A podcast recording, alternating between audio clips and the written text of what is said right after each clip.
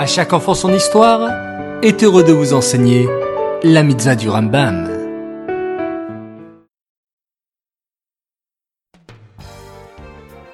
Bonjour les enfants, encore moi, c'est toujours un plaisir, j'espère que vous allez bien. Bao Hashem.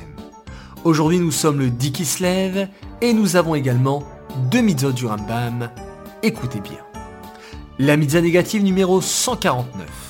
C'est l'interdiction faite au Kohen de consommer les bikurim, les prémices, à l'extérieur de Yerushalayim.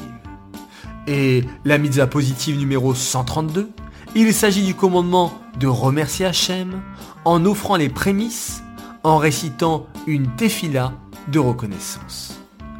Hier, nous avons expliqué à partir de quels fruits il fallait apporter les bikurim.